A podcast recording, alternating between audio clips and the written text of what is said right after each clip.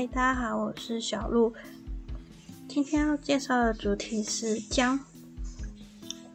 姜是全世界餐盘中时常出现的重要角色，但你知道姜应该要怎么吃才能让你有满满的效用吗？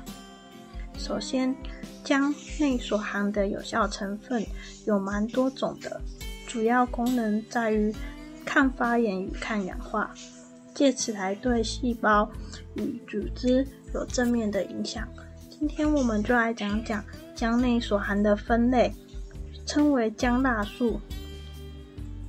它之所以叫姜辣素，是因为这个化学成分和姜的辛辣度非常的有关哦。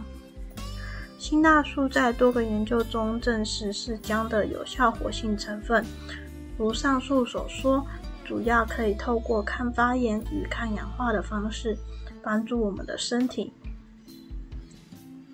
也有不少研究指出，姜辣素对于现代人常见的代谢类疾病或者抵抗常见症状的效果，例如恶心、气喘、关节炎、肠胃道疾病或头痛等。也有研究指出，可以。姜辣素可以诱导癌细胞的凋亡，但目前这类的研究大多仍处于细胞实验阶段，所以效果仍有待验证。然而，好用的姜辣素却非常的不耐热。研究证实，姜辣素在六十度 C 以上就会开始为热所破坏，产生脱水与降解。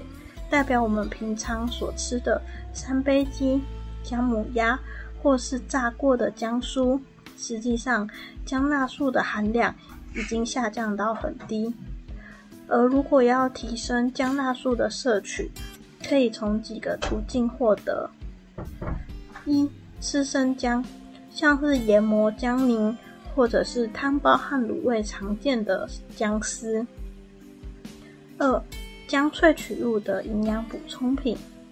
三、从其他化学分子合成的姜辣素营养补充品。